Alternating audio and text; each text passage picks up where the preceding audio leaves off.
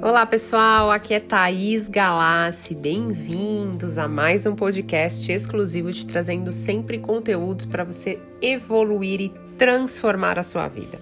E se você não é inscrito, se inscreva e compartilhe com outras pessoas. E o assunto de hoje é inteligência emocional. Então você acredita que em momentos ou situações desafiantes você lida bem com as suas emoções? Porque inteligência emocional é a capacidade de reconhecer e lidar com as nossas emoções. Então você começa a aprender a equilibrar a razão e, emo e a emoção. E essa habilidade você pode desenvolver ao longo da sua vida.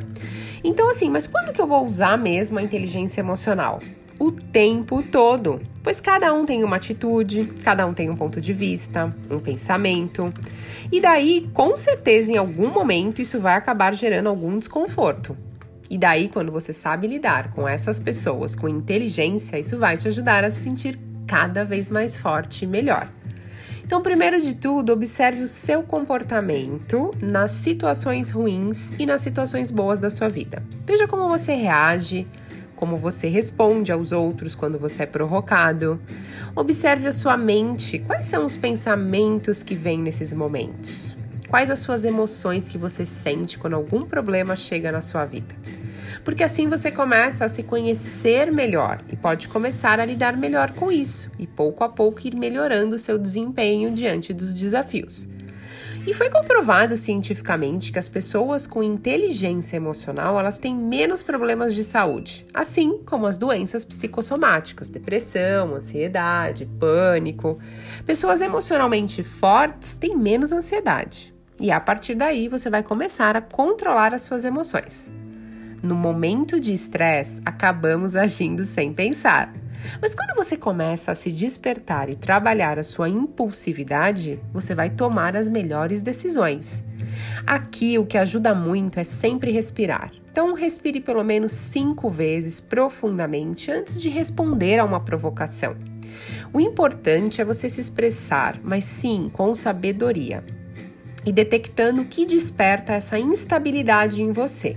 E aí você começa a trabalhar isso de uma forma criativa.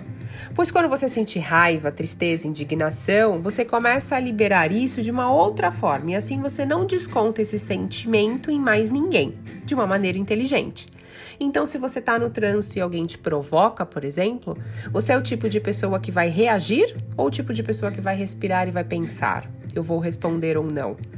Porque normalmente, quando reagimos a uma provocação, o outro está te controlando, porque ele está com raiva dentro dele, ele está com um monte de sentimentos e emoções ruins. E quando reagimos, estando, estamos dando para essa pessoa o controle das nossas emoções, porque essa pessoa mexeu com você ao ponto de você também ficar com raiva e aí essa pessoa conseguiu aquilo que ela queria. Então, o que eu sempre falo, quando você reage, o outro te comanda, o outro te controla. Então, pensa, respira e aí não responde ou até pede desculpa, mesmo outra pessoa estando errada. Isso é uma maturidade que a gente vai adquirindo com a inteligência emocional.